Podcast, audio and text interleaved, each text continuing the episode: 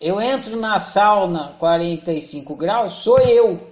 Enquanto ser, quem está lá na sauna sou eu. Eu vou ficar 15 minutos na sauna, o ser que está lá na sauna sou eu. Só que o meu estado vai mudando. Quando eu entro na sauna, o meu estado fisiológico é um. Aí o calor que eu vou experimentando, a experiência vai mudando o meu estado fisiológico. E aí, embora eu permaneça o mesmo ser, a relação entre o meu estado fisiológico e os 45 graus vai se alterando.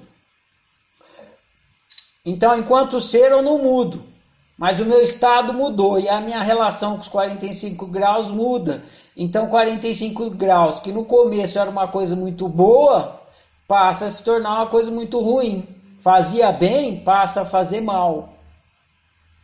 Mas eu, enquanto ser, não mudei. Mudou o meu estado. Quando você está com febre, você não deixa de ser você. Você muda de estado. Você tá, quando você está doente, você não deixa de ser você. É você no estado de doente.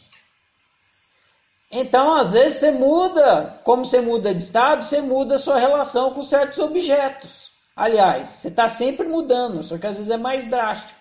Se você está você tá almoçando, você come um prato de comida que está uma delícia, o segundo já não está uma delícia. Por quê? Porque comeu o primeiro prato, alterou o seu estado.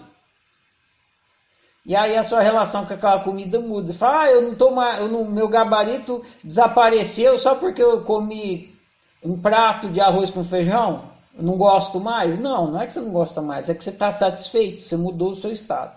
Então, o que, que significa que o ser não muda, que o gabarito não muda? Significa que o ser não muda.